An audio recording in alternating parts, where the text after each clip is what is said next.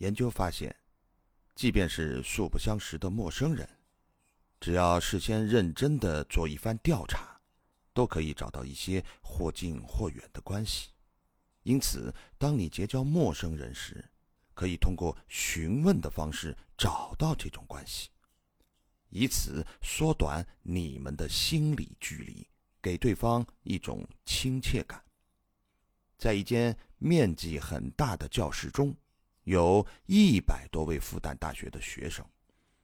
里根总统为了拉近和他们之间的关系，开场就说：“也许你们还不知道，其实我和你们学校的关系很密切，因为你们的谢希德校长和我的夫人 Nancy 都毕业于史密斯学院。”所以，我和在座的各位理所应当都是朋友。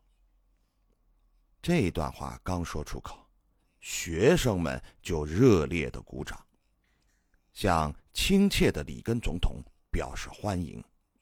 有了良好的开端，接下去的交谈进行的非常顺利，气氛特别融洽。攀亲认友能瞬间拉近彼此之间的距离。